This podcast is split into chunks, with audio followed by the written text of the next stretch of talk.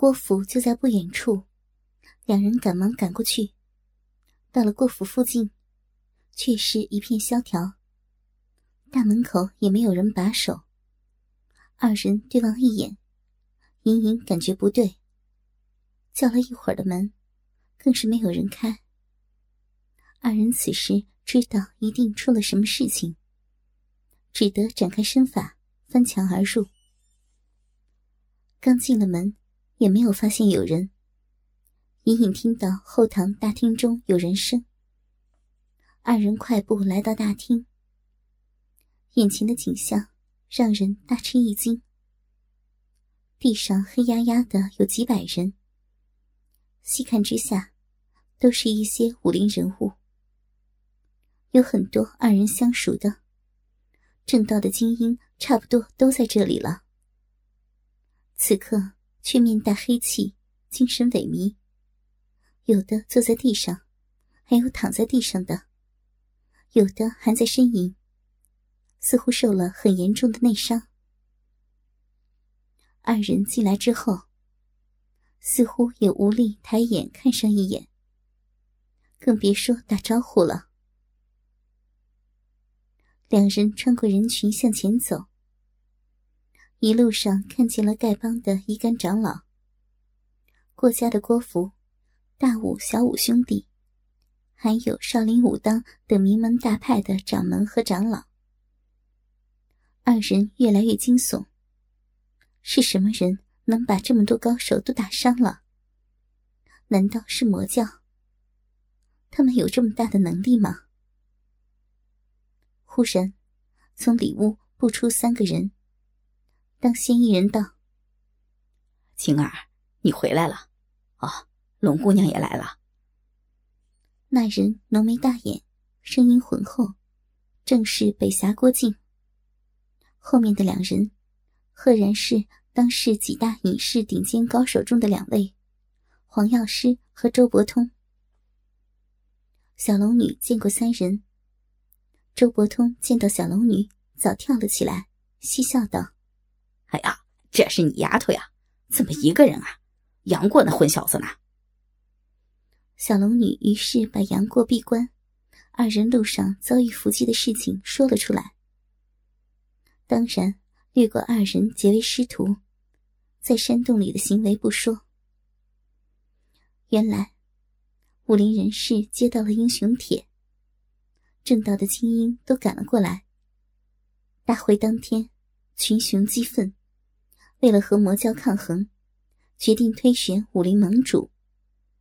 大会推选郭靖为南方武林的盟主，令狐冲为北方武林盟主，号令群雄，准备和魔教大干一场。没想到，当晚的酒菜里被魔教下了奇毒。第二天，毒性发作，大家内力全失，神智也逐渐模糊。只有郭靖夫妇、令狐冲夫妇。和少数几个女子未中毒，郭靖和令狐冲都百毒不侵。黄蓉和任盈盈带领几个女子张罗酒菜，也得到幸免。但是，此时魔教左使向问天带领魔教的一怪四煞和大批教众出现，几人拼命抵挡，但寡不敌众，眼看不敌之际。就要全军覆没。黄药师和周伯通赶到，击退了强敌。但是，得知众人中的毒为仙人散，没有解药，三月之内就会全身溃烂而亡。就在绝望之时，黄药师想到一个秘方，就是用千年何首乌或千年的天山雪莲当做药引子，配制成一种解药。可解天下奇毒。可是，这两种药材极为珍贵难求，要找到也绝非易事。令狐冲夫妇自告奋勇去天山找雪莲。黄药师记得桃花岛上的后山有一只千年何首乌，命黄蓉去采。剩下的几位高手留下来照顾大家，防止魔教再来攻击。小龙女听了，心情很沉重。魔教妄图颠覆我武林正道，我侠义中人绝不能坐以待毙。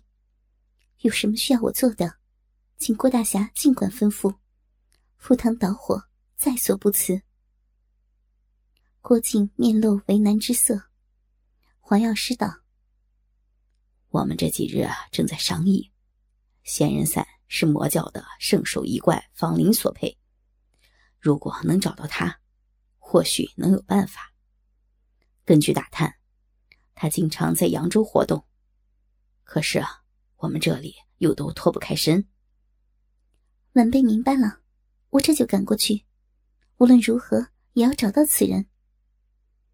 郭靖道：“哎，要是过儿在就好了。那方林武功高强，你一个女子，让我如何能放心呢？”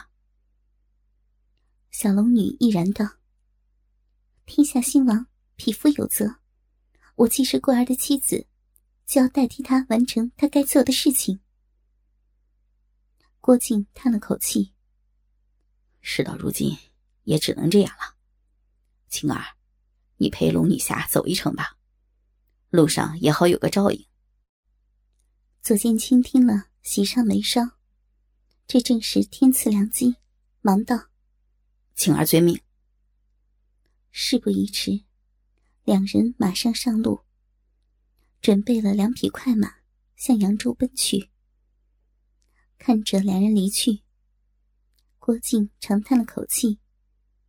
不知他们此去是吉是凶。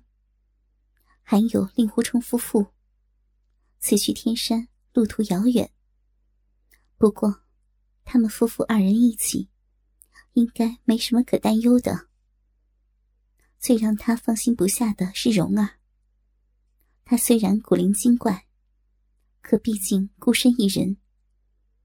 这些年，他为自己分忧解难，自己却没有让他过半点安稳的日子，不禁暗暗自责。哒哒哒，一个黄山美妇骑着一匹小红马在江边飞驰。他本已三十二岁，但看起来却似二十出头的样子。一身风尘，却难掩雍容华贵的气质。相貌更是美艳的惊世骇俗。此人正是黄蓉。他前往桃花岛，昼夜赶路，此刻已经到了莫林城郊外。过了一片深海，就是桃花岛了。一会儿功夫，黄蓉来到了一处渡口，看见一条小船停泊在那里，便喊道：“船家，生意来了，还不出来迎接？”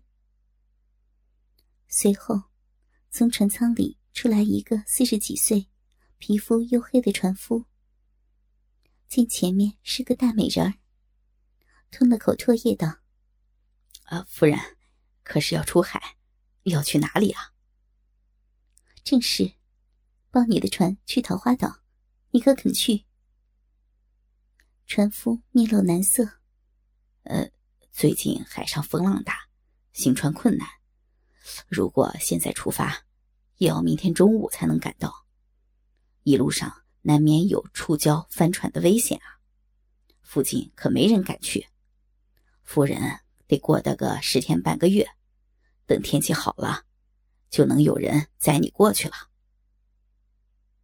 黄蓉眼珠一转，可怜兮兮道：“春家，我实在有急事儿。你看，我就剩下这三十两银子了，你能不能看在我一个小女子的份上，载我过去呀？这些银子当做你的船资。”那船夫看见白花花的银子。又咽了口唾沫，暗想：“我的天，三十两，我一年也赚不到啊！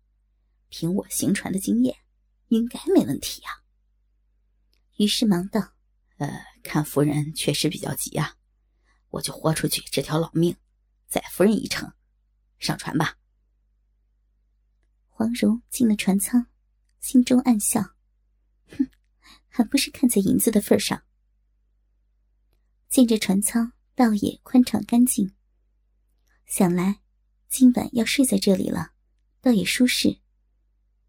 船夫解开纤绳，划起船桨，把船缓缓行了起来。不多久，船已经远离码头，行驶在蔚蓝的海面上。黄蓉走出船舱，立在船尾，吹着清凉的海风，看着大海的壮阔。四面一望无际，波光粼粼，不由心情畅快。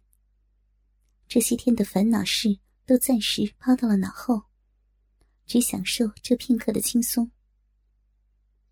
不久，天色将晚，风大起来，黄蓉只得进入船舱。那船夫经验丰富，在暮色中艰难的掌控着小船，一路也有惊无险。又过了两个时辰，将至深夜，风浪更大起来。船夫道：“夫人啊，现在不能前行了，风浪大，船容易触礁。”我看前面有一处明礁，我们就把船泊在那里吧。黄蓉在船舱里应道：“好的，辛苦船家了，今晚就在此处休息吧。”前面有几堆礁石，高出海面很多。船夫把船驶入乱石之中，把船锚抛下。此处正在几堆高石中间，十分避风。外面风声呼啸，这里却是波澜不惊，是个十分舒适的所在。黄蓉暗赞船夫经验老道，准备睡觉了。那船夫穿着棉袄，也在船头上小憩。船舱里很温暖，黄蓉合衣躺下，合上眼睛，准备好好的睡一觉。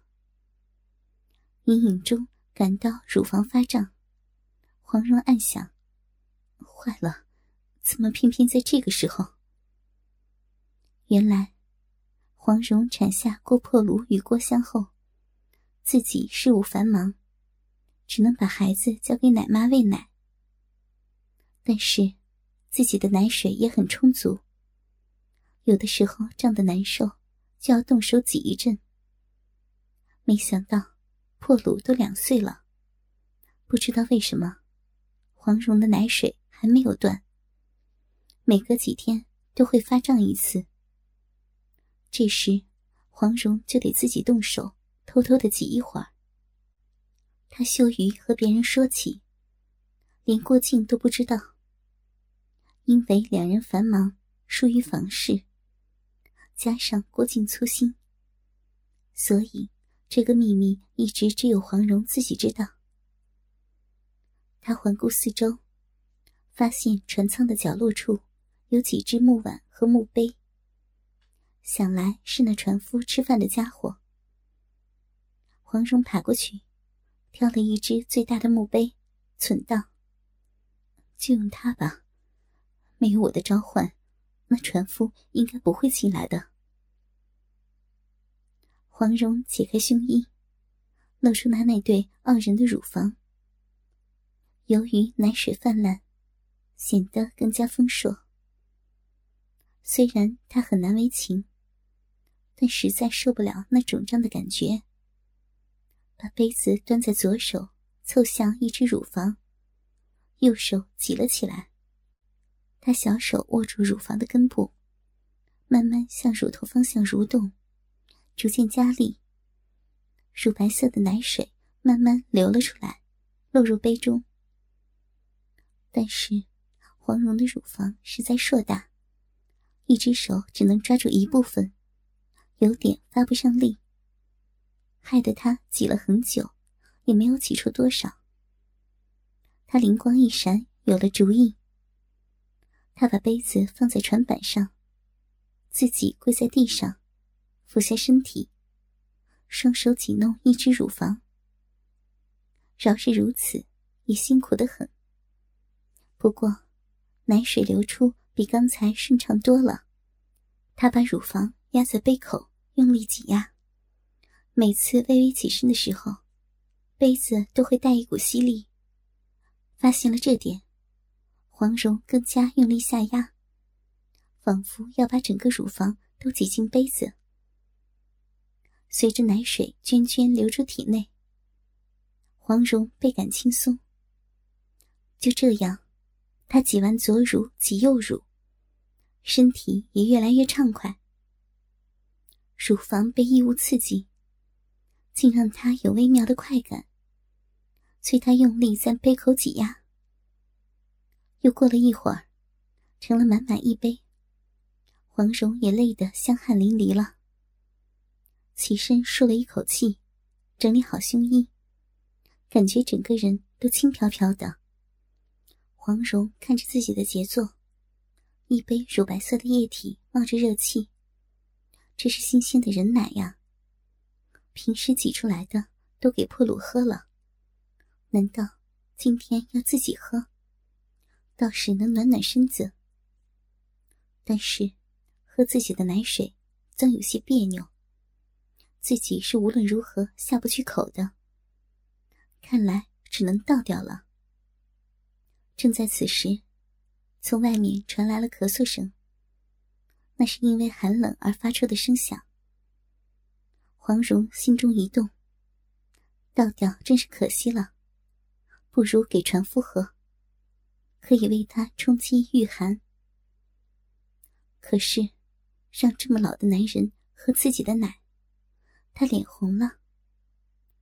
经过了几番犹豫，想到自己是江湖儿女，他只不过是朴实的船夫，还讲什么繁文缛节？只要不告诉他真相就行了。想着想着，竟觉有趣，暗中做了个鬼脸。船夫伸手接过杯子，入手温热，十分诧异。夫人。这这是什么呀？怎么还是热的？黄蓉不觉羞红了脸。幸好船舱内的烛光昏暗，她低声道：“船家不必多问，只管喝便是了。我还会害你不成？”船夫听了，哪还敢多问，连忙道：“夫人言重了，多谢夫人。”说完，捧起杯子。咕咚咕咚喝了起来。黄蓉心狂跳着，观看船夫把自己体内流出的奶水喝完，一滴不剩，脸上不由又泛起了红潮。船夫抹了抹嘴唇，感激地说：“多谢夫人厚爱，汁液很是可口，小人现在暖和多了。夫人没有其他的吩咐，小人就告退了。”见到黄蓉点头，船夫退出了船舱。良久，黄蓉的心才平静下来。他仰面躺在被褥上，合上双眼，却并无睡意。想到此行的任务重大，正道群雄的性命都系在自己身上，不容许出现差错。那只千年何首乌还在吗？魔教爪牙众多，其实踩到了，能顺利的带到襄阳吗？想着想着，又想到与蒙古军大战的场景，然后是自己的破鲁孩儿。破鲁，破鲁，什么时候能破鲁成功呢？真是思绪万千。一会儿，头脑中又浮现出自己挤奶的画面。然后是船夫喝自己奶的荒诞画面。后来竟想到与靖哥哥赤裸相对的场景，而且欲罢不能，直到脸红心跳，身体燥热，手不自觉伸入了裤裆，感觉那里竟然有些微微的湿润。平时军务繁忙，很久没有和靖哥哥同房了。已经记不清有多久了，好像是生了破乳之后就再没有过。黄蓉本是虎狼之年，军事、武林事、家事，都要让他操心。难得有这么一个人独处无聊的时候，不由辗转反侧，情欲暗生。夜晚的海面寒风呼啸，纵使在炎炎的夏日，这里也如寒冬一般。船夫早已习以为常，坐在船头，身裹皮袄。刚才那杯热奶还在他的唇齿间存留余香。他想破脑袋也搞不懂那热乎乎的汁液是如何进入自己的墓碑的。难道这位夫人是仙女下凡？想不通，就索性不去想。他斜靠在桅杆上，觉得这个夜晚格外的寒冷，身体不由瑟瑟发抖。